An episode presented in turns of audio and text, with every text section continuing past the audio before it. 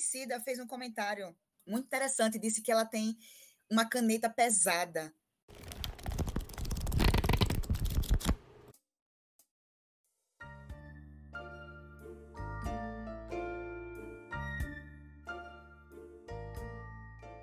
Olá, esse é o Quem Leu.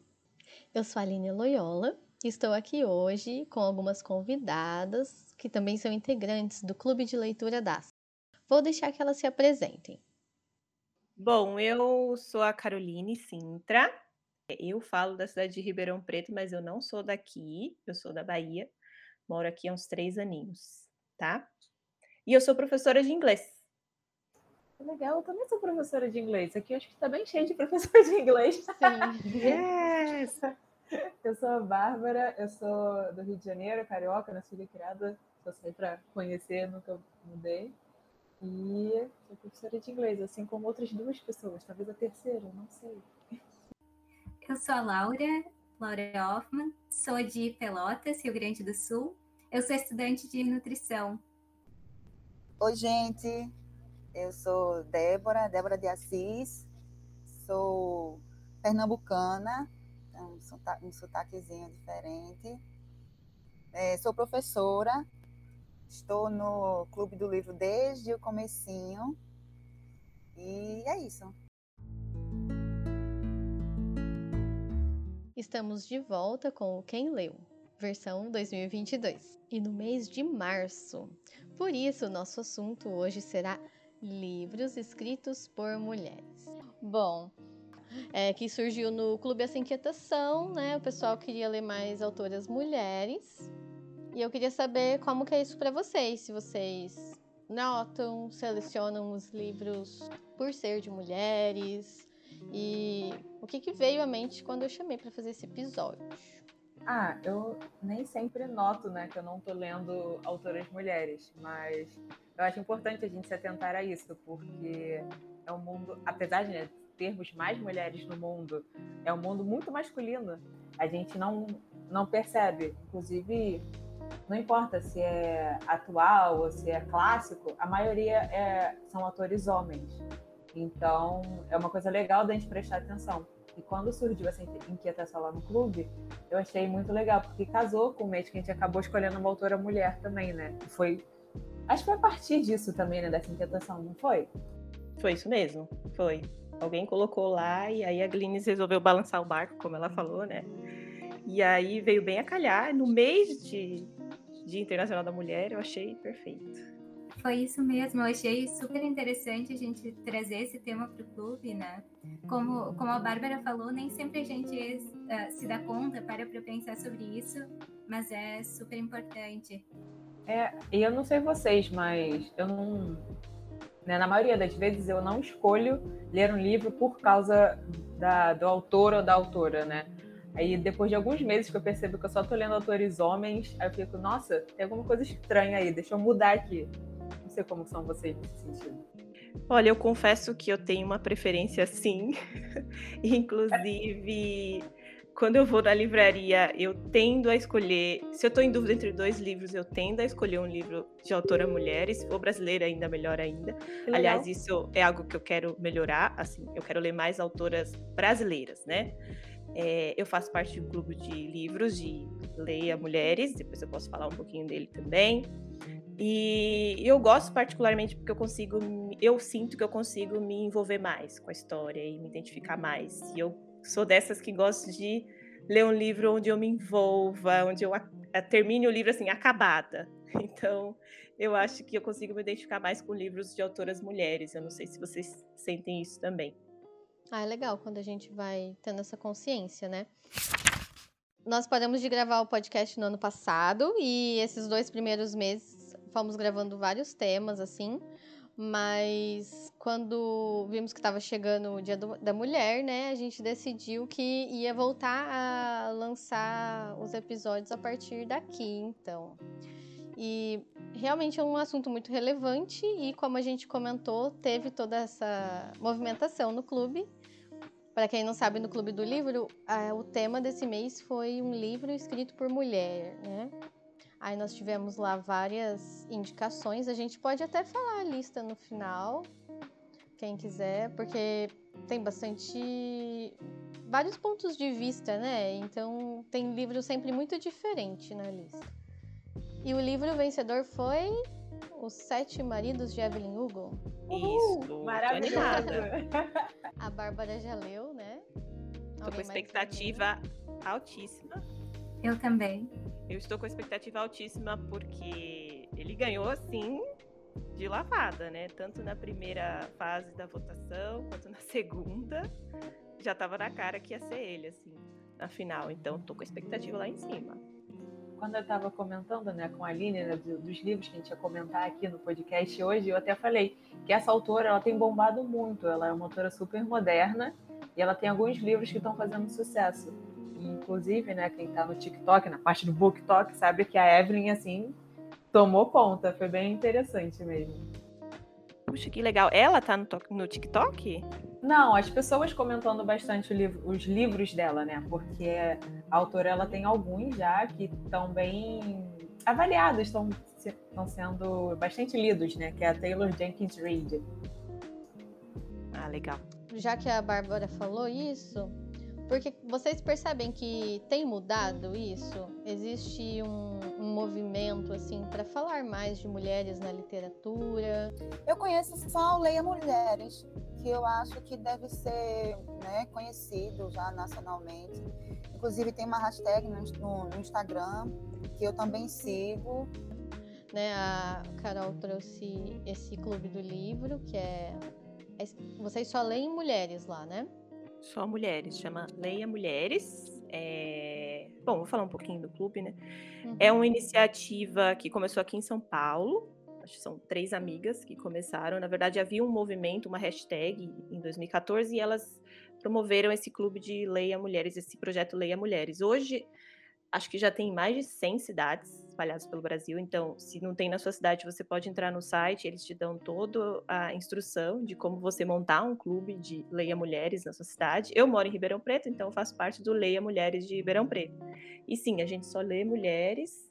É, lemos livros mais, dos mais diversos temas, assim, e eu acho muito legal. E depois a gente discute, e tem homens também no clube, o que eu acho muito legal também, para enriquecer a discussão aí. Nossa, que legal. E quem escuta acha que é uma coisa assim feminista, que só vai falar, sei lá, vai ser super específico. É dessa forma ou não necessariamente? Não, a gente lê livros com temáticas diversas e o debate é muito rico, assim. A gente não tem só essa visão feminista de não somos aquela coisa contra homens aqui é contra... não não é isso a gente inclusive traz homens para ver a visão deles também né para ouvir a versão deles e como eles se identificaram com as histórias é importante. Eu acho que é mais para dar oportunidade, né? Porque a gente, sem querer, acaba escolhendo mais livros uh, escritos por autores masculinos, né? que são homens, obviamente. Porque a gente não percebe, né? Que a gente não está lendo, uh, tendo uma leitura diversificada né? entre gêneros, tanto de quem escreve, quanto gêneros literários também. Isso acontece muito. E aí eu acho importante dar essa variada, por mais que o clube, o seu clube, né, seja só para ler autor, autoras mulheres, isso não quer dizer que as mulheres também não escrevam sobre temas diversos. A gente, né? Nós somos pessoas, obviamente, então você não fica preso a um tema só, por mais que só você passe por uma gestação, não, é você não vai escrever só sobre isso, né? É um mundo super diverso. Exato, nós somos assim seres únicos, né? Cada um tem as suas vivências, suas jornadas. Então, assim, você tem mulheres que escrevem sobre um determinado tema e mulheres que escrevem sobre outro totalmente diferente, né? E, e é muito legal que no clube tem essa variação. Então, esse mês a gente está lendo um, um suspense onde a personagem principal é uma senhora de 60 anos. É algo assim, é um, é um suspense polonês, que eu nunca leria, né? Legal, e o legal do indica, clube né, é. Dos ossos dos mortos? É, então. Ah! Isso mesmo. Eu amei, terminei ontem, hoje a gente vai debater. Hoje tem encontro do, do livro. E aí a gente vai debater. Eu acho, assim, eu acho muito legal justamente sair dessa zona de conforto, né? De ler temas diferentes. E o bom do clube é isso. O bom do clube das também, né? A gente lê temas variados.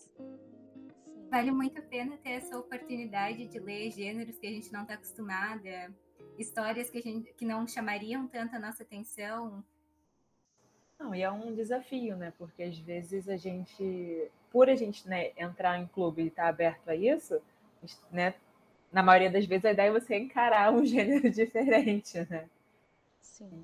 Esse mesmo, esse que a gente teve autoras mulheres, como a Aline falou, nossa, os finalistas foram completamente diferentes. Tinha um que hoje em dia é até considerado autoajuda, não sei, eu realmente não tenho certeza. Acho que era até a Laura que ia comentar dela, né? Da. Eu esqueci o nome dela. Qual é o nome dela? Da Bene Brown? Isso, é. isso. É, tinha esse, tinha o de uma médica, que inclusive vale muito a pena, que é a morte que vale a pena viver. Eu leio, já tá na lista. E o que, o que ganhou, que é o da Taylor Jenkins Reid, e o outro eu realmente não lembro. Mas eram, assim, quatro opções completamente diversas. Isso foi muito interessante também. Esse livro que quase ganhou também, que a morte é um dia que vale a pena viver, é, a gente gravou um episódio só de livros sobre a morte. E ele é um dos livros citados, então quem gosta do tema depois não percam.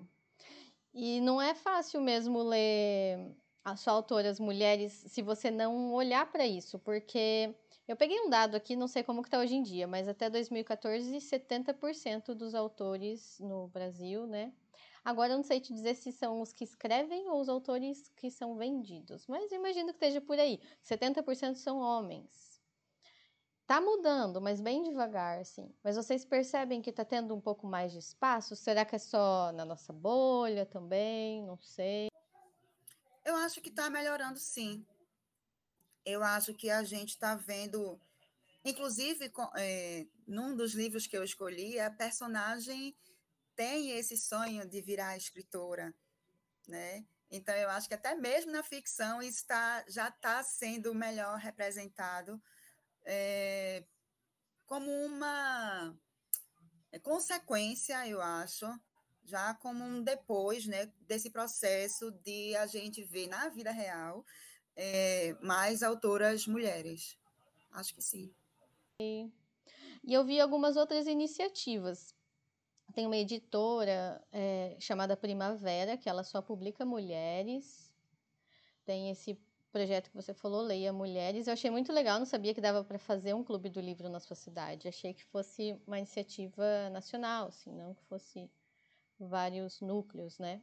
E você e todo mundo leu o mesmo livro ou cada cidade vai ter o seu? Não, cada cidade tem o seu processo de hum. escolha do livro. Aqui em Ribeirão existe uma curadoria das mediadoras, então elas que escolhem, não tem votação, como no DACE. Então elas escolhem ali. No, no máximo, elas colocam dois livros ali para a gente escolher entre um e outro, mas não existe todo aquele sistema de indicação aqui do nosso clube do DACE. E elas fazem uma curadoria e a gente seleciona ali o livro que a gente vai ler. Mas esse aqui é aqui em Ribeirão Preto, lá uhum. na cidade, sei lá, de. Eu não sei, em São Paulo, né? São Paulo na capital, eles devem estar lendo outro livro. Ah, legal. E também vi um outro projeto que chama Mulheres que Escrevem, e um que é uma livraria que só vende livros escritos por mulheres, Gato Sem Rabo. Não sei se vocês já viram algum desses. Então, é legal ver esse fortalecimento da, das mulheres, né, que se ajudam. Que... Mas eu acho que enquanto a gente não conseguir achar o equilíbrio, né, eu acho que isso vai, é, vai perdurar, né, esses lugares que promovem mais uma literatura feminina, porque a gente não tem o equilíbrio, né, está muito defasado, como você falou, são 70%, uma diferença estúpida. Então, enquanto a gente não conseguir chegar, né, uns 50, 50 minimamente, a gente vai ter muitas iniciativas uh, mais femininas, né? Mas sim, eu acho que isso é algo que está acontecendo agora. E aos poucos ainda. Acho que ainda falta um caminho longo ainda para a gente percorrer até a gente chegar nessa igualdade que a Bárbara falou. Mas estamos chegando lá, eu tenho esperanças. E o curioso é que quando a gente estava até né, conversando sobre os livros que nós íamos comentar, a gente percebeu que tem alguns clássicos né, que são de autoras mulheres. A, a Carol tinha separado a, da Harper Lee que é um clássico, que é a cor púrpura, né? E é um clássico atemporal. Tem a Jane Austen também, que a Laura tinha separado, e a gente tem, né, livros de qual... não necessariamente qualidade, mas que rodam bastante, né, que estão no público, né, diversificados. Essa discrepância aí dos 70% serem homens também reflete muito a nossa cultura, né? Quem tem voz na nossa sociedade.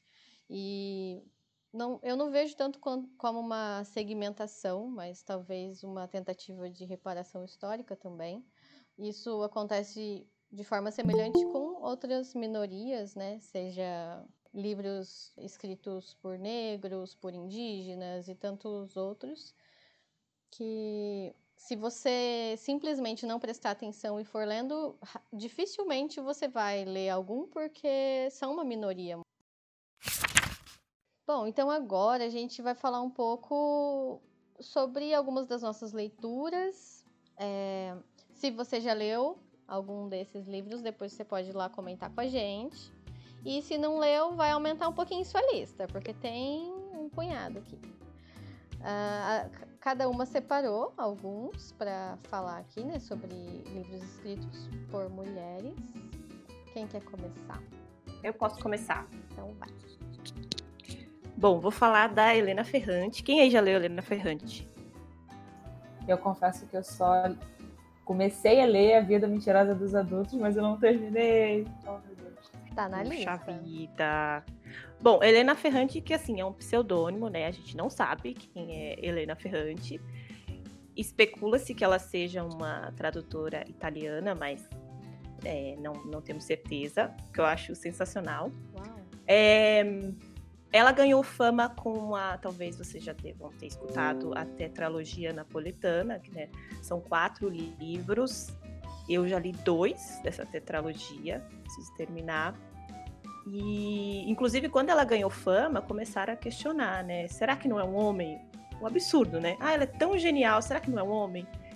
O que é um absurdo em si, porque, assim, não tem como é, um homem escrever uh, sobre a mulher com tanta propriedade, com tanta sensibilidade como a Helena Ferrante escreve. E aí eu já li quatro livros dela. Eu quero falar para vocês da Filha Perdida, que inclusive tem filme na Netflix, fizeram um filme no ano passado, em dezembro de 2021. Eu li em, em dezembro de 2021. É um livro que foi publicado em 2006, mas eu só li ele em 2021. Né? Ele é o terceiro romance da autora. Uh, é um livro inteiro narrado em primeira pessoa. Ele conta a história da Leda. A Leda tem 48 anos. Ela é uma professora universitária, tem duas filhas já adultas. Ela mora na Itália. É, e ali, o livro começa contando é, esse processo das filhas irem saindo de casa e irem morar com os pais. E aí a Leda ela ela experimenta sentimentos conflitantes, assim. Então, por um lado, ela fica, puxa, que alegria, tem uma casa agora só para mim, tem uma certa um sentimento de liberdade, mas por outro lado, ela tem aquele sentimento de ninho vazio, né? Que é aquela tristeza por não ter mais os filhos próximos. É... E aí a Leda vai para uma região litorânea passar férias e leva os livros dela, quer passar umas férias, aluga uma casa lá. E aí ela vai para a praia tomar sol e num determinado dia chega uma família de italianos e ela fica meio que obcecada por aquela família de italianos. Ela começa a observar aquele povo todo e aquilo gera um gatilho nela de identificação, porque a Leda também vem de uma família italiana bem barulhenta. Ela saiu de casa com 18 anos e ela meio que fugia daquilo tudo. E aí ela começa a observar aquelas interações ali e ela fica é, meio que obcecada por uma mãe e uma filha, né? A, que é a. Esqueci o nome dela. A Nina e a filha dela, a Helena. E ela fica observando aquelas interações ali entre mãe e filha, e, e aquilo resgata nela o, quando ela era mãe, quando ela foi mãe, a relação dela com as filhas, é, é, ela como filha também. E é um livro assim, sensacional, eu recomendo para todo mundo que fala sobre uma maternidade, uma maternidade real, né? Eu não li, né? Mas falaram que o filme é arrebatador. Porque é, realmente, só por, por esse comentário seu, Carol, assim, meu Deus, eu preciso ler e ou ver o filme ontem, para ontem. Porque a gente passa por isso, né? Todos nós, mesmo que você não, passa, não passe pela experiência de ser mãe, todo mundo foi filho, filha. Natural isso, né? É uma coisa, é uma da, da experiência humana, né? Natural. Tanto que até a atriz a principal tá até concorrendo ao Oscar esse ano, não é? Tá, Olivia. E sim, sensacional. O, o filme é bom? Tem a ver bem a ver com o livro, é bom? O filme é maravilhoso. ele, lógico, eu vou sempre preferir o livro. o filme ele não traz a complexidade da personagem. É muito bom. O filme é muito bom, gente. Por favor, assistam. Ah, Mas ler. o livro, assim, detalha a, a relação dela com a mãe, que eu acho isso muito legal, que eu acho que todo mundo vai se identificar, né? Todo mundo tem mãe. E o porquê dela ser daquele jeito, eu acho que é, o livro é, faz um trabalho assim, sensacional nisso. É, e apesar de você não ser filha, é o que a Bárbara falou. Você não ser mãe é o que a Bárbara falou, né? Todo mundo é filho e, e teve uma relação conflituosa ou não, né? Com a sua mãe, enfim. E você comentou, né, que o livro é bem antigo até, né? Ele só, ele começou a bombar agora, não? Não, não sei. É, exato. A Helena Ferrante ganhou fama com a tetralogia e aí as pessoas começaram a procurar é, livros dela e acharam, se depararam com alguns. E dizem, e eu é, acredito, que as histórias da Helena Ferrante, elas meio que se conectam, todas elas. E se você for lendo todos os livros dela, você vai perceber elementos em comum em todos os livros. E parece, eu até li uma vez, nossa, parece que é uma história só contada de perspectivas diferentes. E eu acredito mesmo que pode ser, porque realmente se conecta, tem muitas semelhanças. O livro A Filha Perdida tem muitas semelhanças com a tetralogia, por exemplo, que eu já li. E com outro que eu já li também, que é Dias de Abandono dela. Uau! Mas... Vou ler esse ano, vou ler esse ano, A Filha Perdida. Eu vi, eu vi o filme, mas não li o livro ainda. E eu normalmente prefiro fazer o contrário ler o livro primeiro e depois ver o filme, mas acabou que estreou na Netflix e foi tão falado, tão falado, que eu disse, não, vou, vou ver esse filme. Gostei muito, né? Mas eu espero que aconteça o que normalmente acontece, que é a gente preferir, né, o, o livro ao filme. Mas vamos ver, eu gostei muito do filme. É, embora talvez quem tem o costume de ver filmes com, com, muito mais ação, né, com muito mais coisas acontecendo ao mesmo tempo, possa estranhar um pouco, porque é de fato um filme, não sei se eu posso chamar de lento, mas é um filme mais, eu vou usar essa palavra mesmo, né, um pouco mais lento, com alguns silêncios, né, mas é, é um filme muito bom.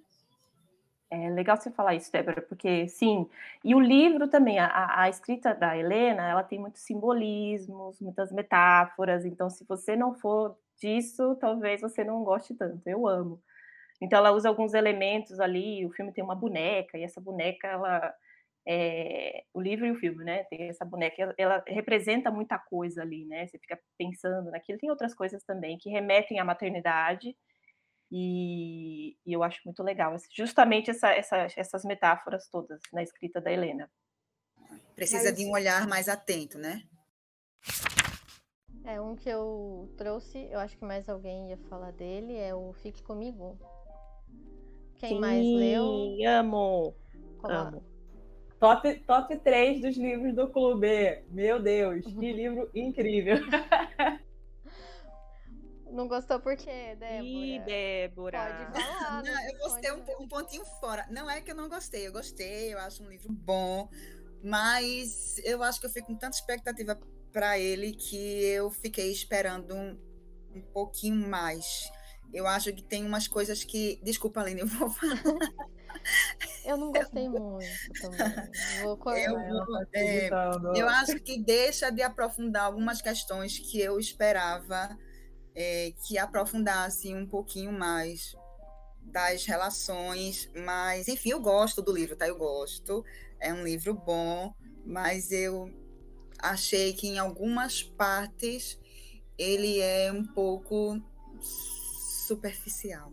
Não, mas olha só, eu, eu, eu e Carol, a gente gostou muito desse livro. para defender. É. Mas gente, vamos... dizendo que eu, que eu gostei, pelo amor de Deus. Então, eu, coloquei para falar dele, mas eu não gostei muito. Só que eu acho não, que vale muito é um a pena ler. importante. E, então, é, é exatamente isso. É um livro que vale muito a pena ler, porque, obviamente, né, fala dessa questão de maternidade, fala dessa da, da obrigação que a sociedade impõe em você ser mãe, que é uma discussão muito válida Inclusive, casa com o livro que a Débora quer falar, porque também é um livro, assim, surreal, mas ele é muito pesado. Talvez seja essa a diferença que você sentiu, Débora, porque no Daline Bay, como, uh, eu só li um, né, que é O Peso do Pássaro Morto. Nossa, ele destruidor. Ele é vale muito a pena, mas ufa, sabe? O Fique Comigo eu senti que eu conseguia respirar mais, sabe? Fique Comigo tem vários problemas, só que, assim, é, eu gostei muito de ser da cultura nigeriana e ele ter feito tanto sucesso aqui. É uma coisa, assim, que eu nunca teria lido se não fosse pelo Clube do Livro. Achei bem diferente, aprendi bastante, assim, sobre essas questões culturais, né? É, me lembrou a hora que a Bárbara falou sobre a influência da família e da cultura é bem legal para pensar sobre isso, como que a mulher fica à mercê dessas coisas. Muitas vezes não pode tomar muitas decisões e nesse livro também me pesou muito a questão da culpa. Tudo era culpa dela. Se ela não tem filho, é culpa dela. Se ela tem, a culpa dela. Se morre, a culpa é dela. Mas e o é marido cultural, trai, a culpa né? é dela. Ela vai embora, a culpa é dela. Tudo culpa é. dela. E... Mas isso é uma coisa muito cultural é, nigeriana. É. Se você lê outras autoras, como a Chimamanda ou a Bushi Emeda, é assim, assustador. A Buchemeira, inclusive, tem são dois livros assim pesadíssimos sobre maternidade e é super baseado na vida da autora.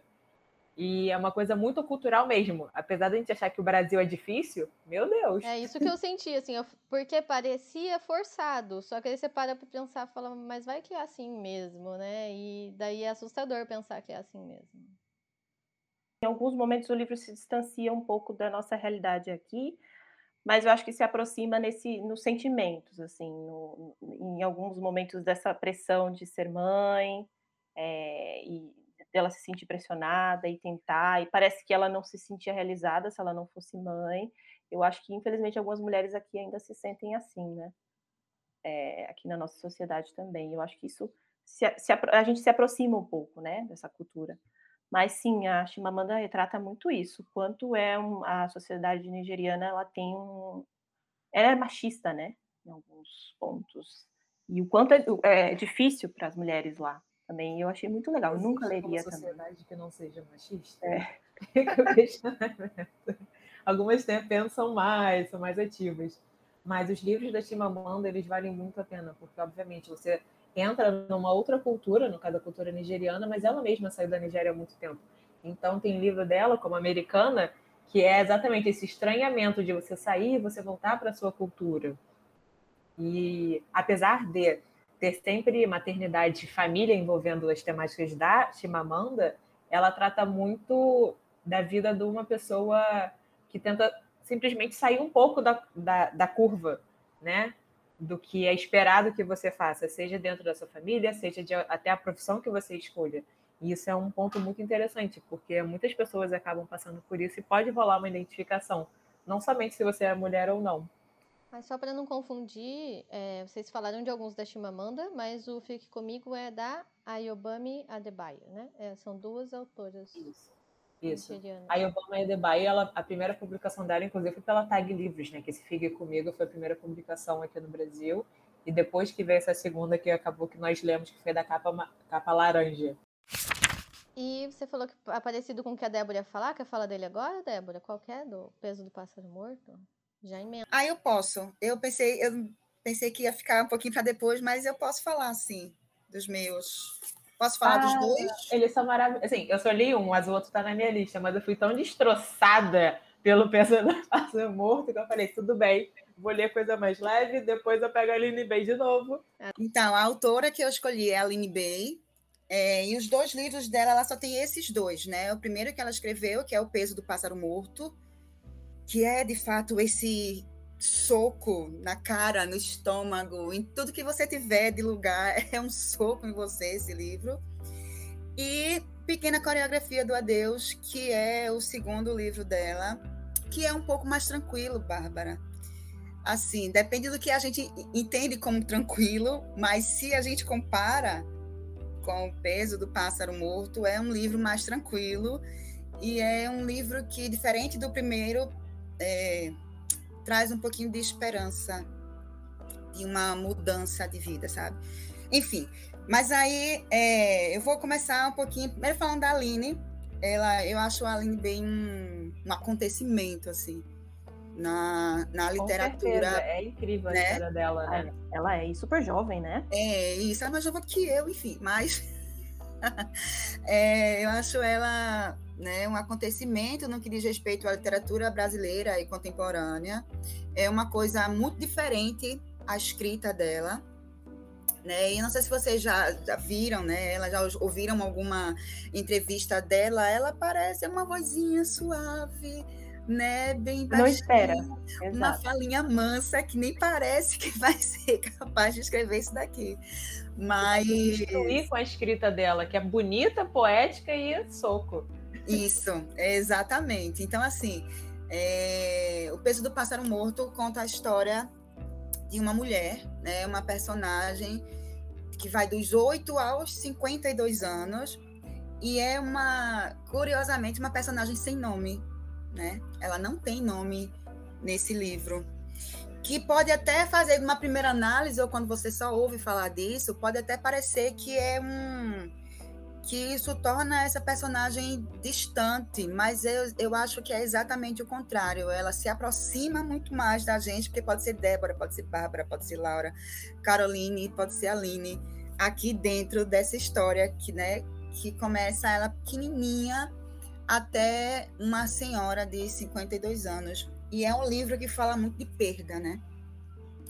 O que é que se pode perder quando se é mulher? E é muita coisa que a gente perde, que a gente pode perder das formas mais duras que a vida pode apresentar. É de fato um livro pesado, embora pequenininho, né, fininho, que você consegue ler. Talvez desse para você ler numa sentada só, mas eu acho que é tão tanta coisa aqui para você parar, pensar. Ele é muito né? denso, apesar da finura dele, ele tem uma densidade incrível essa obra, não é? Nossa. É, eu acho, eu acho ela fantástica. E quando você olha, né, é, parecem poemas e você pode até achar que não, é um, né, um livro de poemas, o que não é. Mas é, a forma como ela escreve, que é muito diferente do que a gente está acostumado a ler também, conta a história junto com o próprio conteúdo da história. Né? Então, quando ela opta por deixar numa linha uma palavra só, por exemplo, ou uma linha que a palavra não começa lá no começo, mas está lá no final, aquela palavra que sozinha está com uma letra maiúscula, que normalmente a gente não veria aquela palavra naquele contexto com a letra maiúscula, né? Então, se a gente tem esse olhar atento também, como eu falei do livro, do, do, do, filme, né? A gente também perde se não tiver esse olhar atento com o peso do pássaro morto. A gente perde muito, perde muito do sentido do que ela quer dizer, né? E eu sou super aí... de, de e-books e tal, mas esse livro é um livro que seria muito interessante você ler ele físico. Sim. É, eu não tenho, eu, eu não tenho ainda o costume de, de ler, né, e-books, de ler no, no digital, assim, mas esse aqui eu acho que de fato é um livro, mesmo para quem tem esse costume de ter ele impresso, porque é muito bom de vê-lo, né, de senti-lo mesmo enquanto você está lendo.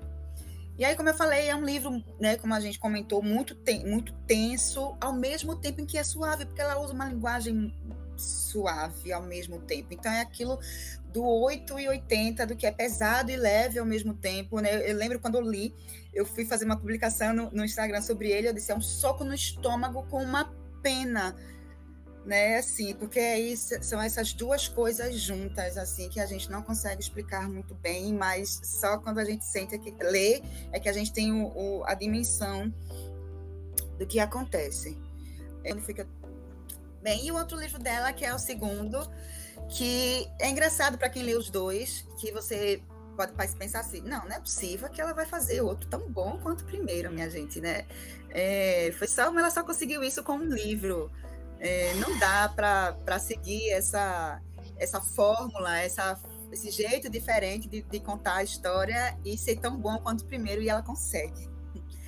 É, Pequena Coreografia do Adeus também é uma personagem feminina, também começa criança, mas ela termina o livro como uma jovem adulta, não chega aos 52 anos como no, no peso. É, essa tem nome, é Júlia, a personagem, né? E essa e esse adeus, né? essa coreografia do adeus, ela vai aprendendo a dar adeus a muitas coisas durante toda a vida dela, né? É, os pais que se separam, o pai que é ausente, é, a mãe que não é uma boa mãe, então ela vai o tempo inteiro se preparando para dizer adeus a, a essas pessoas. Mas, como eu falei ainda agora, ela o livro não, não tem um final fechadinho, né? Não tem. Ele acaba no momento que a gente está lá no ápice, a gente quer saber o que vai acontecer. Acaba. E aí vem essa questão. Tem uma continuação? Não tem? A gente vai imaginar. Até dá para imaginar o que pode ter acontecido, mas fica nessa. Mas, como eu falei, dá uma sensação de que ela tá. que ela vai ser feliz. Entende? Que ela vai conseguir é, mesmo com tantas marcas durante a infância e durante a adolescência dela, ela vai conseguir ter uma, com a ajuda de outras pessoas que não são esses pais dela, né? Mas com tendo contato com outras pessoas, ela vai e com outras vivências, ela vai conseguir é, traçar esse caminho que é um caminho melhor, diferente da, da personagem é, sem nome do peso.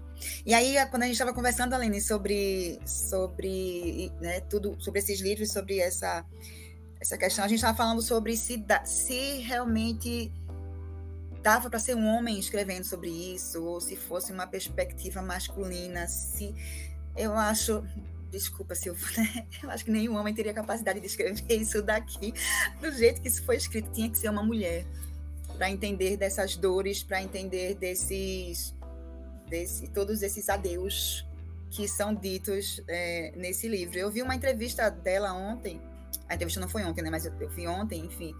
É, e, a, e a menina perguntava isso para ela, se ela tinha alguma é, possibilidade de, de, trazer personagens masculinos nas obras dela como personagens principais, e ela disse que não. Talvez um dia possa aparecer um personagem masculino para ela, mas que por enquanto o que ela visualiza, o que ela vislumbra, é, são as, as é, dores e as características femininas, ainda é o que vai por um bom tempo, que bom, circundar as, as obras dela. Assim, são dois livros que eu recomendo muito, mas tem que realmente estar preparada para todas as sensações que os dois livros causam. Uau! Fiquei com vontade, eu... com medo, não sei se leio. eu li os dois. É... O Peso do Pássaro Morto eu li em uma noite, o que eu não recomendo. É um livro que me deixou muito mal. Depois eu fiquei, experimentei a famosa ressaca literária, não conseguia ler mais nada depois. Me impactou demais. Então, mas sim, leiam com calma e vai lendo aos poucos e digerindo.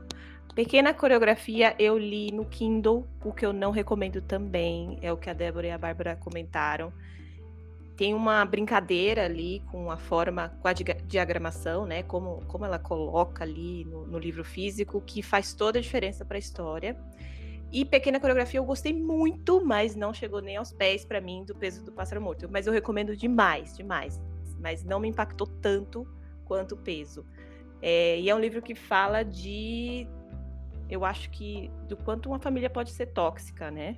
E como isso pode ser prejudicial, né? Como você espera que alguém que te ame, mas na verdade essa pessoa quando você espera algo, um amor de uma pessoa, mas isso não vem, né, de quem você mais espera, isso é muito triste e eu acho que muita gente vai se identificar. É um livro que eu recomendo demais. Vou começar falando então do, do livro Angie Green Gables. Uh, foi escrito pela Lucy Maud Montgomery e esse é um livro já mais antigo, né? Ele foi publicado em 1908. Mas eu gosto muito da história, por isso que eu resolvi trazer aqui. E pensando nessas, nessas personagens mulheres, uh, o que me veio à mente é que a Anne, a personagem principal, é uma, uma pessoa que não se encaixa, no, não se limita ao papel que é estabelecido para ela, né? Ela é uma pessoa curiosa, quer explorar o mundo, uh, tem ambições mais grandiosas e é uma pessoa muito inteligente, muito empática, mas que não se encaixa no padrão uh, que, que as pessoas estabelecem para ela. E esse é um tema que é bastante central no livro, então isso é muito interessante. É interessante acompanhar o amadurecimento dela, uh, a autoaceitação. E esses são temas que passam muito por nós como mulheres também, né? Então, acho que vale muito a pena ler o livro. É um livro que se assim, encaixa para várias idades. E vale a pena assistir a série também. Nem sempre adaptações de livros dão certo, mas eu acho que nesse caso encaixou muito bem e ampliou a história do livro de uma forma para trazer discussões novas. Vale muito a pena. Eu assisti a série e li o livro depois. O Eu primeiro também. livro é igualzinho, igualzinho. Você sentiu isso também? Eu até via os ambientes, tudo, as paisagens. Só Sim. que o, o livro vai bem além, né? Ele tem 10 livros, eu acho. E eu só li. Sim, é uma série, né? Tem, tem li vários livros e a série fechou naquelas três temporadas. Você chegou a ler depois do- da série? O- os livros que Eu vão li além? até o quinto. Eu li até o quinto livro, por Uau. enquanto. Mas pretendo ler até o final. Que legal, porque a série deixa um gostinho de quero mais, né? Acho que eles desistiram de continuar. E eu queria muito saber o que ia acontecer com ela. Ai, eu também. É provável, provavelmente é a série que mais pedem para que volte, né? Assim, Sim, sim. É quase todas as Direto. postagens da Netflix, Sim. por exemplo, que eu vejo no Instagram, Tem alguém sempre pedindo. vai ter alguém lá pedindo por Eu ele, incluído. Né? De novo, porque acho que ninguém esperava que a série fosse acabar tão rápido. Talvez assim. tenha sido muito cara, porque ficou muito linda aquela série. A- É lindo demais. É, É. Visualmente é, é muito bonita. A fotografia da série é muito bonita. Ah, aproveitar para Os falar. cenários são lindíssimos. Aproveitar para falar então rapidinho do conto da Aya, que eu li e não vi a série, que é baseada no livro, né? A série, a, a série vai além do livro, mas o prime- a, o primeira temporada é muito igual ao igualzinho. livro. É Só tá em ordem diferente porque são mídias diferentes, mas a primeira bate perfeito. E o livro é um livro, né, super fácil de ler também. Não mesmo, né, Bárbara? Tem muita gente que, que eu já ouvi dizer que gosta, que não gosta muito do livro, mesmo gostando muito da série, mas eu gosto muito dos dois. Assim, eu acho a série, eu acho a série perfeita, acho que as atrizes, as personagens, a né, caracterização é tudo, mas eu gosto muito do livro também. Assim, mas é, como Bárbara disse, a série vai vai mais além e é, o impacto realmente visual é maior, né? Quando a gente vê a série em relação ao livro. Mas eu gosto muito dos Inclusive, dois. Justiça por Elizabeth Moss, que nunca ganhou um prêmio por atuar como a June, que está É, Ela tá excelente. é demais, né, gente? Ela é Na quarta temporada, aquela mulher. Gente, assim. ah, eu não vi a quarta. Eu parei Eu na Ah, então tá bom. É, tá bom. eu não então cheguei tá na quarta ainda. Vou ficar aqui. Gente, ela entrega assim tudo, tudo. Sério, assistam, pelo amor de Deus. Vamos eu só comentar. li o livro e eu achei muito bom, fiquei impactada. Fiquei com raiva do final, que é um pouco aberto.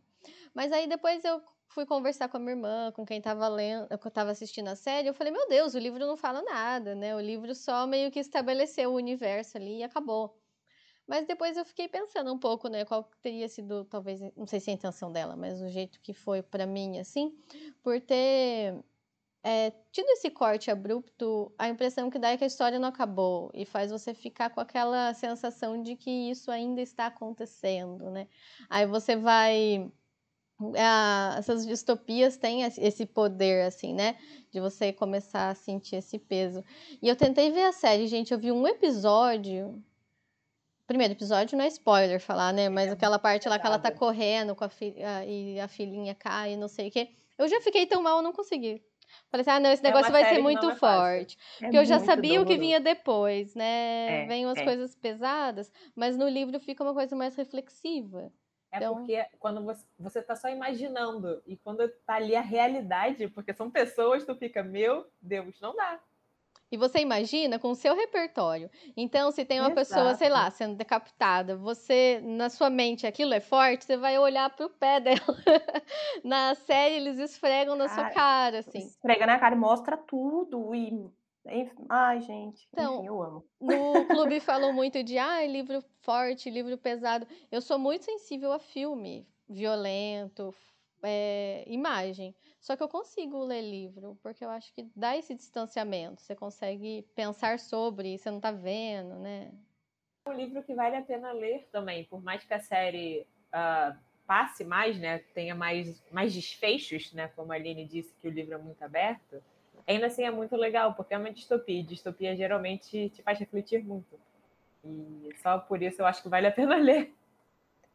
E apesar de ser uma distopia, eu acho, eu fico pensando que algumas coisas poderiam facilmente acontecer no contexto atual, assim, e me assusta assim como uma coisa que começa a pequena escala assim de repente né e, e, do nada na história é meio assim começou pequeno ali ah você não vai poder cuidar mais do seu dinheiro não quero dar spoiler seu marido que vai uhum. precisar te autorizar começa pequeno e aí depois vira aquilo que vira então assim eu, eu isso me assusta por... muito me assusta demais né ou a gente viu a notícia de um dia que uns postos de saúde estavam exigindo a autorização do marido para a mulher colocar o DIU que algumas mulheres, inclusive, acharam que, ok, não, tá certo. E, e é uma coisa que, para algumas pessoas parece pequeno, mas, gente, é um absurdo, né?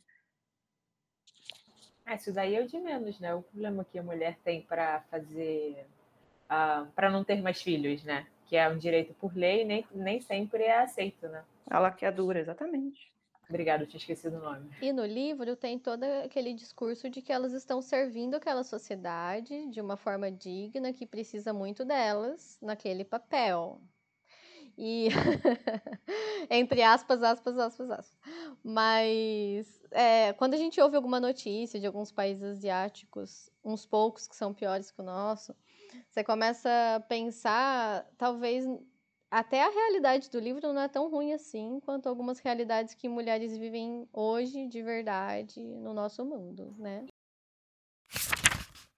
Isso me lembra diretamente um livro que a Carol tinha colocado na lista dela, que eu cogitei botar na minha também, que foi Herdeiros do Mar.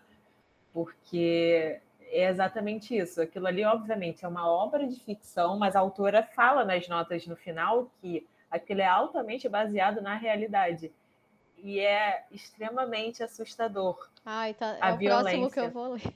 Eu te falei, Aline, é verdade. Eu estava comentando leiam, com você quando leiam, eu estava lendo. Falem a palavra dessa mulher, desse livro. Leiam. Eu comprei Herdeiras do Mar, só que eu fico assim, ai, vou ler. Ai, Aline, não, lê, ai, vou ler.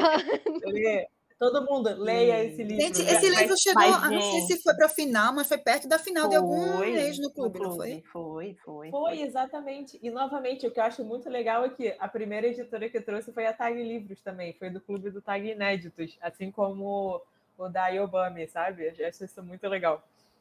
E, nossa, é um livro, obviamente, pesado, é muito pesado, mas, mas, ele te abre assim os horizontes, sabe? Assim, é, é, sobre a cultura coreana, que é uma coisa que nem todo mundo tem acesso. E conta a história, né, de como muita coisa aconteceu. É, obviamente, é uma obra de ficção, mas a autora, no final, ela reitera o quanto aquilo é baseado na realidade. E no momento que estamos atualmente, com essa possível guerra aí, você vê o quão real é aquela história. Né? Aconteceu agora, inclusive, no nosso país, uma, uma coisa assim muito esquisita. Um áudio esquisito um áudio surgiu essa semana aí que casa exatamente com a temática do livro, de momento de guerra e mulheres né, não tendo escolha. E Herdeiros do Mar é um livro incrível, incrível. O trabalho que a autora teve de pesquisa, de entender como que a, as mulheres que passaram por aquilo durante a Guerra das Coreias e a guerra quando a Coreia foi colonizada pelo Japão é incrível, porque realmente é uma coisa que não tem solução até hoje como a maioria das guerras ou ditaduras, né, sempre fica coisa por baixo do pano. E, obviamente, ela escolheu falar exatamente das mulheres, né, de como foi o momento das guerras, né, por, por uma visão de duas irmãs. Né? Uma foi levada por soldados e outra continuou vivendo com a família, mas as duas foram afetadas assim de formas distintas, de uma violência absurda. E o livro ele é muito gráfico, então, por favor, tome cuidado também com você mesmo, né, quando você está lendo, como a Aline falou, né, você imagina o pé, tal, é, tem cenas do livro que você não consegue imaginar só o pé. Então, Nossa, vai devagar. Falar, Laura, um obrigada por ter trazido o N, né? Porque a assim, Bárbara tô... é, bastante, ai, gente.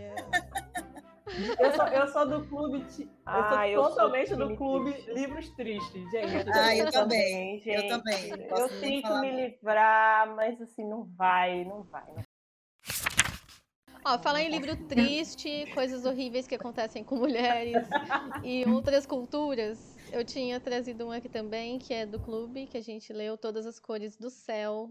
Quem leu? Eu. Muito bom. Maravilhoso, encantador, in... uau. Não é Então- incrível como a gente lê livros de culturas diferentes no clube, gente? Isso é Sim. maravilhoso. Vou carimbar meu passaporte, assim, de, de países. É uma boa muito ideia. legal, muito Tem legal. um pôster de- que você vai pintando, né? De cada país que já leu. E eu já ouvi falar, eu quero muito É. colocar na parede aqui. né? Essa é uma das características que eu mais gosto do clube, é, dessa possibilidade de abrir, né, de abrir esse leque cultural através das leituras que a gente faz. Eu gosto muito disso. Bom, para quem não leu, Todas as Cores do Céu, da Mita Trace, ele fala um pouco é, do sistema de castas indiano, né? E como que algumas é, garotinhas que nasciam nessa casta, elas já eram designadas para serem prostitutas.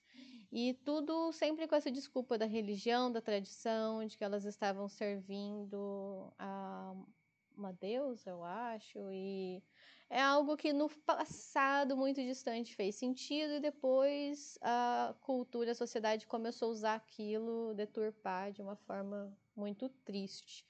E como elas já tinham é, uma tradição de pobreza, muito difícil sair dali. E o livro traz uma história de amizade muito linda também, de duas meninas que são bem diferentes. Uma pertence a essa casta e a outra é, teve o privilégio, que não devia ser privilégio, de ter uma vida normal, carinho, uma família, né? Elas se separam e tem aí toda uma jornada para elas se encontrarem. É lindo, tem algumas partes bem tristes, um pouco pesado de saber, né, que é realidade, mas vale muito a pena também. Inclusive, uma dica para quem está ouvindo: se você gostou de O Caçador de Pipas, é, que foi exatamente uma história de amizade com uma outra cultura, essa te traz muito. É, vale muito a pena. Vamos mais um leve, Laura? a A Laura, Laura que trouxe, a Laura do clube. Do clube Laura representando. né? a Laura, Laura representando o time feliz. Oh, Quem é o time. Então, eu, eu realmente sou do time dos livros leves, livros felizes. Aí a gente faz uma rodada de livro pesado. Aí depois chama a Laura, vem cá, socorre a gente. Aí É. ela Isso, fala de um, de mais uma Deus. rodada de livro pesado. Vem cá, Laura, socorre. time feliz não desliga, tem a Laura, Não. ela tem, ela tem boas Fica com a indicações. Mas tenho que dizer que nessa rodada de livros com essas histórias mais densas tem me trazido muita curiosidade também. Clube abrindo novas portas sempre para a gente conhecer, para a gente sair da nossa zona de conforto e ler fora do que a gente está acostumado, né? Venha pro Mas outro então, lado, mas, Laura. Vou te acalmar. Esse da- desse mês de março tem algumas temáticas pesadas, mas o livro como um todo é leve. Pensa assim. Legal. ser mais tranquilo. Mais um livro leve, então. Ahn, eu trouxe Orgulho e Preconceito, da Jane Austen. Esse livro ele foi publicado em 1813 e é um livro bem, bem conhecido, bem, ah, bem famoso. Ah, e que se destaca porque a Jane Austen traz uma visão diferente da época para as personagens femininas, né? Ela traz uma linguagem com uma certa ironia, critica certos aspectos da época, tudo de uma forma muito sutil mas que dá para perceber enquanto a gente está lendo, acho que principalmente pela nossa visão de hoje, né? Talvez na época não fosse uma coisa tão, tão marcante. Então, ela traz como personagem principal uma mulher de personalidade forte, que é a Elizabeth Bennet, traz o tema do casamento por conveniência, por interesses econômicos, para manter o status. E tudo isso se desenvolve na forma de um, de um romance, mas um romance diferente do que do que seria o esperado para aquela personagem. Eu gosto bastante desse livro também. E acho que para quem está se interessando por ler alguma coisa mais, mais clássica da literatura, vale a pena ter essa visão. E, os- e o filme também, né? Ele já virou um clássico atual, né? Que é incrível. Ele bate bastante assim com a história, obviamente, né? Não tem como ser tão denso quanto, mas vale muito a pena também. Ele é um Sim, livro o filme é que- ótimo também. É um livro que é citado em muitos outros filmes, né? Então, é... muitas outras histórias citam é, Orgulho e Preconceito. É um clássico mesmo. Um clássico é um clássico, né, gente? Isso me faz pensar, né, o quão sinistra foi a Jane, Jane Austen, porque 1800, gente, é para ela ser essa autora sinistra, assim, grande que ela é, ela foi foi muito braba, né? Isso ela, eu sempre penso nela e na autora de Frankenstein, que no momento eu esqueci o nome dela, me ajudem. É a Mary, Mary Shelley. Shelley. Isso, Mary Shelley, obrigada. Porque também é contemporânea, né, da Jane Austen, e foi, inclusive, o filme sobre Mary Shelley é incrível sobre a história dela. É, se hoje em dia a gente acha que é difícil, né, a gente lê autoras mulheres, tem que bater palma, assim, tudo para essas mulheres desde antes, que se tornaram clássicos, sabe? Eu estava lendo sobre a Jane Austen antes de, de vir conversar aqui, e uma curiosidade que eu encontrei é que os primeiros romances dela foram escritos com pseudônimo masculino, porque as pessoas não aceitariam ler um livro escrito por uma mulher. Uau. Então, realmente. Uau, gente. Loucura! Eu li só um dela. É... Razão e sensibilidade. Eu não gostei muito, para falar a verdade, mas eu acho que eu li num momento meio ruim, assim, achei ele um pouco lento, difícil. Mas isso mas é uma coisa da é, época. É uma é característica, gente... né? O, o problema estava em mim mesmo. Ele é uma leitura lenta, mas nesse aspecto que a gente está falando aqui sobre o universo feminino, sobre entender as personagens femininas, ela realmente é incrível. E para a época dela, né, já li bastante coisa também que ela foi bem à frente do tempo, né, de colocar essas críticas, essas evidenciar essas coisas que eram tidas como normais, mas que ninguém questionava, né? Nossa, assim, nessa época tem também as irmãs Bronte, que são, olha, outra coisa. Tá vendo? Tem livros leves, a gente consegue lembrar, poxa vida. Mais um pesado ou um leve? Não, peraí. Eu tinha até pensado em, em trazer, né, porque quando a gente entrou nesse assunto de ah, quais são as autoras mulheres que você conversaria sobre, que te marcaram de alguma forma, e eu pensei logo, as duas primeiras que eu pensei foi a Chimamanda e a Ana Maria Machado, porque a Ana Maria Machado, eu sei que ela também tem, tem literatura adulta, mas só, a minha cabeça é ela na minha infância, sabe? Eu sempre li muito ela enquanto criança. E ela marcou muito a minha infância, né? Amo. Não é? São livros tão fofos. Ai, deixa eu contar uma coisa. Eu amo a Ana Maria Machado. E eu fui na Bienal aí no Rio. Fiquei um tempão esperando para assistir ela. Meu sonho. Aí eu sentada com a minha irmã conversando, tal, cadê essa mulher, cadê essa mulher? A hora que chamam ela, ela levantou da cadeira de trás de mim. E foi. Ela tava ali o tempo não, todo. Acredito. Eu não tirei foto com ela. Eu podia ter tirado selfie, sim, com a Ana Maria Machado. Aí eu fui embora tão triste. Porque a hora que acabou a palestra, ela falou: ai, não vai dar pra tirar foto. Ela tava muito velhinha, já muito cansadinha. Aí ela, ah, não vou poder e tal. Poxa. E eu perdi a chance. Ela tava atrás de mim. Fiquei arrasada. Só isso. tu pode continuar. Não superei. Não perdeu a chance, né? Mas é chato, né? E, nossa, para você ver como ela marcou toda uma época, né? Todas nós aqui lemos alguma coisa dela. Foi tão natural, né, na infância, ela ter esses livros conhecidos. E eu lembro que foi muito sensível, né? Porque, obviamente, né? Como eu sou uma pessoa negra, né? Eu logo, eu logo reconheço isso, né? Só que mesmo na época sem saber nomear, né? Do livro mais, para mim foi um dos mais famosos dela, né? Que é a Menina Bonita do Laço de Fita. E nossa, eu não sabia nomear o que estava acontecendo ali. Depois de assim, adulta, não foi nem adolescente, nem jovem, só adulta que fui perceber a sensibilidade daquela autora num livro bobo, não é bobo, né, mas infantil, voltado para o público infantil. Nossa. E tem outras assim que fazem, fizeram tanto sucesso também, Bisa, Bisa Bia, Bisabel, que virou até novela. Olha, é incrível para você ver como nós temos autoras mulheres brasileiras focadas em públicos diversos, né? Porque quando a gente pensa muitas vezes em autora mulher brasileira, a gente vai logo para os clássicos, né? Que é a Clarice e que obviamente é uma leitura focada totalmente em adulto, mas também tem outras partes, né? Tanto que há pouco tempo, algum tempo atrás, né, ah, tanto que até pouco tempo atrás teve a Thalita Rebouças, que fez um sucesso com pré-adolescente, né? E é legal ver essa, esse pessoal mais.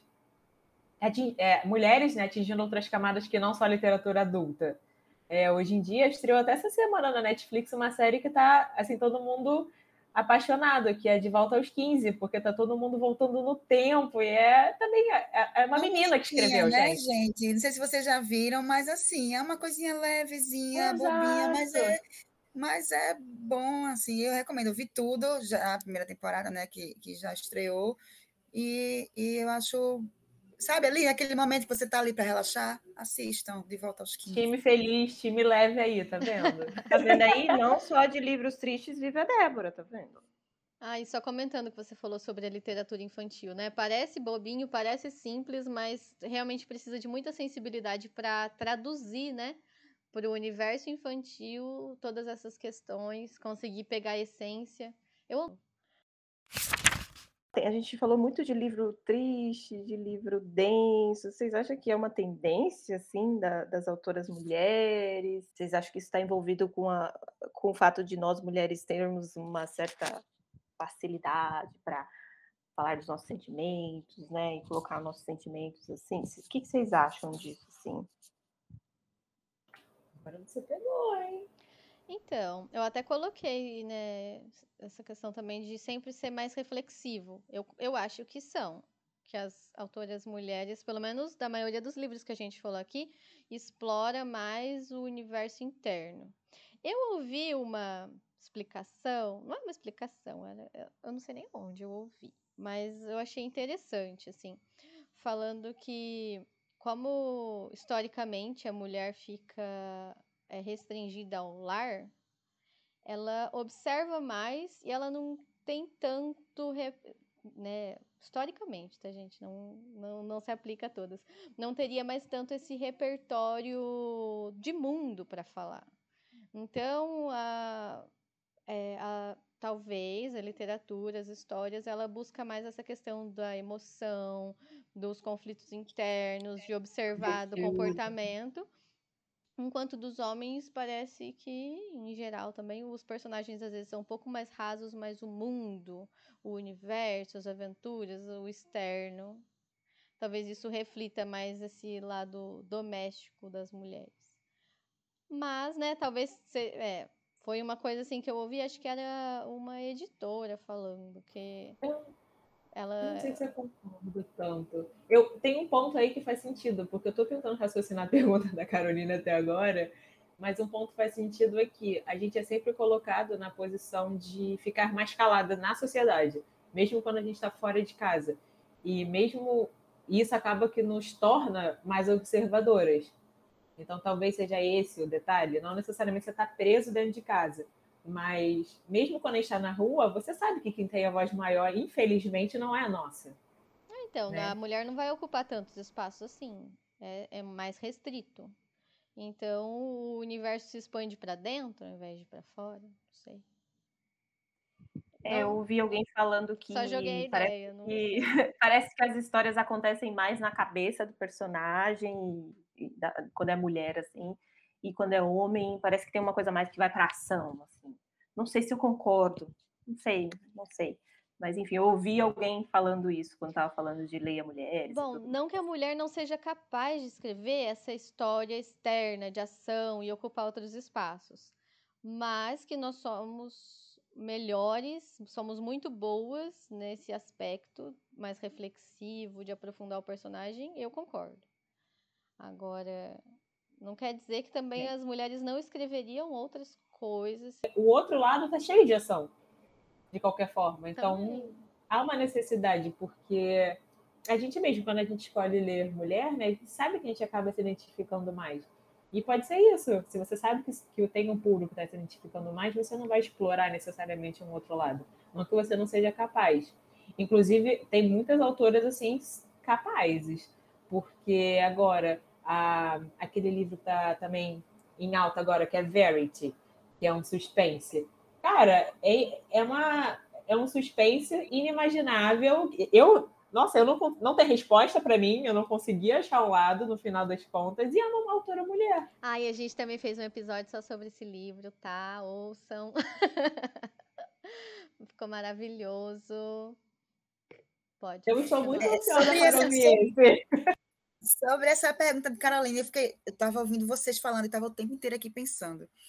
é, eu acho que tem algumas características né, no plural que, que fazem com que é, essa literatura feminina, vou chamar assim, seja mais voltada para aspectos interiores dos personagens. Assim. Acho que talvez é, vocês falaram so, basicamente sobre tudo, né? Eu acho que não tem uma coisa só. Que, essa questão da história, de que historicamente a gente está mais presa, é, eu acho que faz total sentido, mas é, a gente já está numa época que as mulheres não estão mais tão presas assim, né? E ainda assim, a maioria da literatura feminina ainda é mais reflexiva. Então, eu acho que essa, essa explicação faz sentido, mas é uma tendência, eu acho que de talvez, não sei, mas o, os autores masculinos não estejam preparados ou não queiram mostrar essa sensibilidade. Talvez não é não é interessante para eles simplesmente. Entende? Pode ser o assim, próprio machismo na sociedade. É, exatamente. É sim, sim, com né? certeza. Exatamente. Então, mesmo o... que eles tenham essa sensibilidade, porque eu acho que eu tenho uma visão de que escritores sempre vão ser um pouco mais pessoas mais sensíveis do que o resto do mundo, assim. Mas é mesmo que, que eu ache isso, talvez não seja interessante para eles tratar de questões mais profundas, porque eles é, têm a possibilidade. Não sei se vou me fazer entender, porque eles têm essa possibilidade de escolha, enquanto talvez ainda não seja uma possibilidade muito fácil de escolha para as autoras mulheres. Eu acho que também tem isso. Dá para fazer uma boa reflexão, né? E pensar também nessa questão de se deparar com as próprias emoções, né? Do quanto isso é mais aceito para a mulher, a mulher do que, exato. do que para o homem. O homem que fala sobre os seus sentimentos às vezes é visto como fraco, como afeminado, e aqui muitas aspas, gente, pelo Exato. amor de Deus. Ah, olha que frouxo. Não, tá chorando, tá demonstrando emoção. Quanto mais aquele que vai querer ler sobre isso, exato, né? Exato, exato. Eu acho que até pode, pode ser visto com maus olhos a pessoa, tipo um cara pegar a Helena Ferrante para ler, sabe? Assim, o que é um absurdo, o que é um absurdo, gente.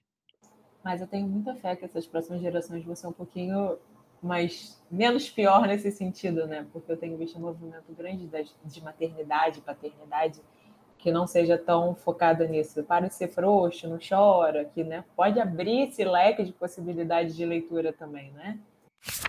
Isso me lembra também a Clarice Lispector e a Virginia Woolf, esses universos femininos reflexivos, tudo que acontece dentro da cabeça das pessoas. Eu tinha separado o livro dos prazeres para falar. Não vou explicar porque eu nem sei do que ele fala. Mas é incrível, é um dos meus preferidos, mas fala de tanta coisa e é, sei lá, Clarice Lispector a gente vai sentindo junto, né? Entra nessa sinestesia, coisas acontecendo e memórias. Então, Isso tem... de fluxo de consciência caiu até nas indicações desse mês lá no, lá no clube, que foi Outros Cantos, da Maria Valéria Rezende, que é, Ai, é uma autora muito moderna e é nesse fluxo de consciência. Ai, vou até Botei anotar, nele, mas não fui. Votei, mas não foi nem para final. Oh, meu Deus. Se vocês gostam desse, dessa ideia, vale a pena. É, quem nunca leu nenhum fluxo de consciência assim, vale a pena. Ou você ama ou odeia, mas dê uma chance. Eu, eu amo. Ah, mas eu acho que no final vai acabar amando. Eu acho que é tipo poesia, é. você não vai entender tudo, não dá para ficar racionalizando. E tá tudo que... bem.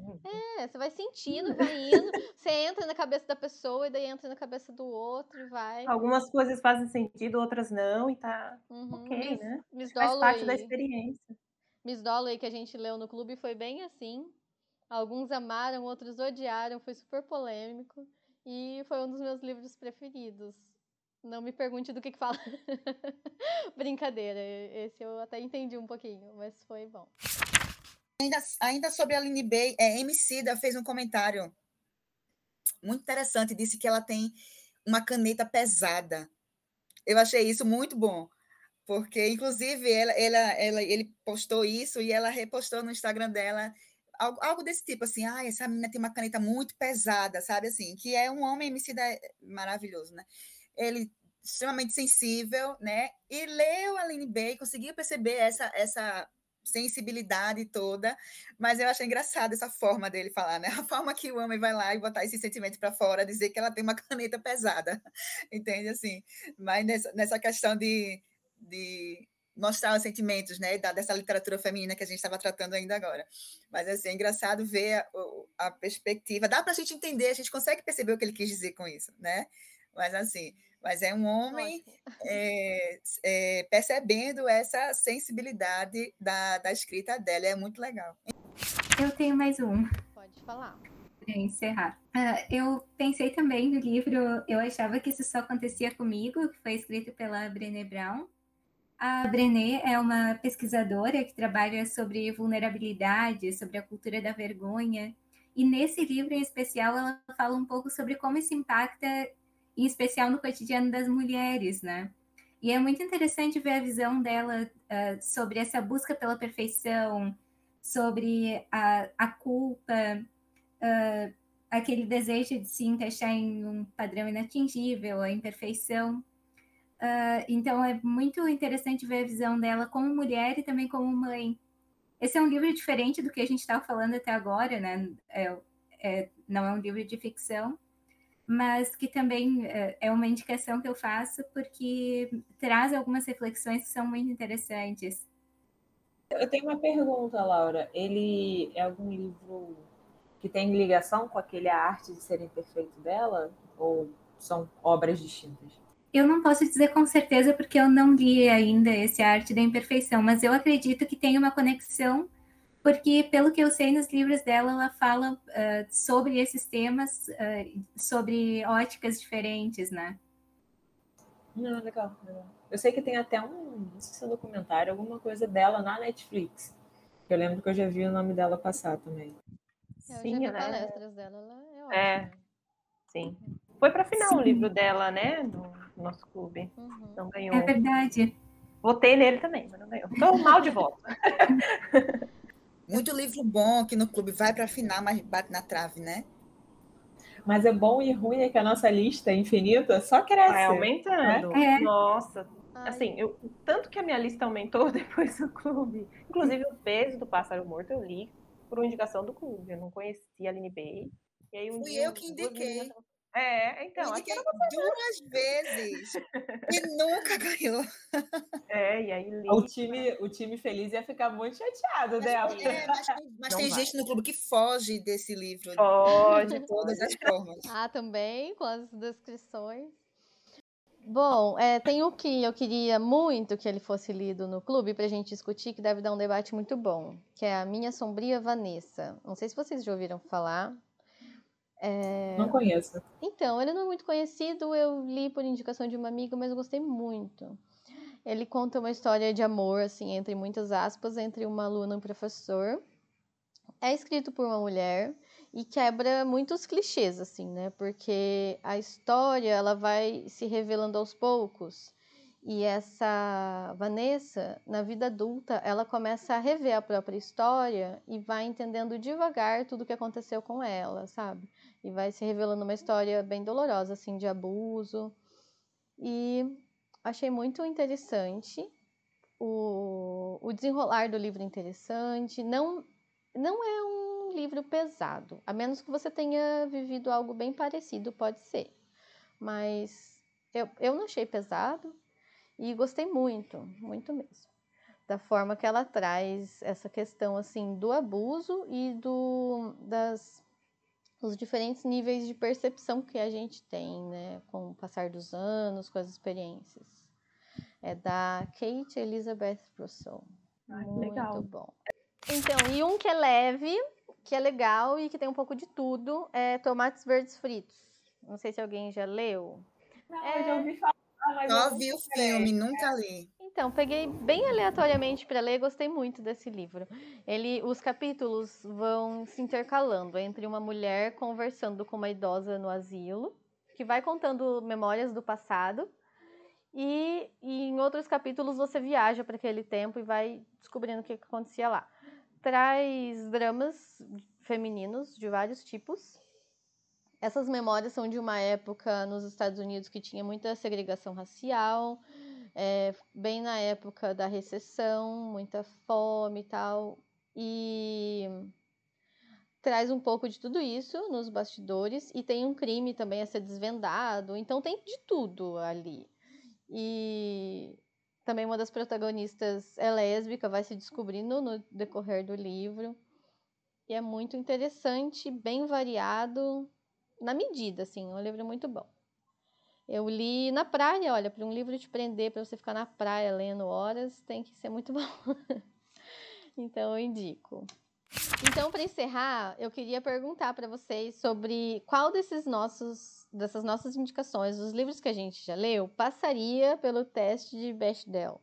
Acho que é assim que fala, desculpa se não for. Basicamente, assim, a história tem que ter, no mínimo, duas mulheres, meninas, garotas.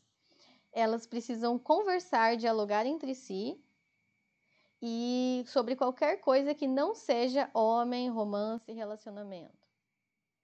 Qual é livro é passaria por, por esse teste da protagonista feminina? Não seja relacionada a relacionamento homem-mulher, é isso? Isso. Amor romântico. É, que não A filha perdida passa. Total. Passa. Eu acho que é, Tomates verdes fácil. acho que isso daí funciona muito quando. que isso é assustador quando você vê que tem vários filmes e séries que não passam nesse teste.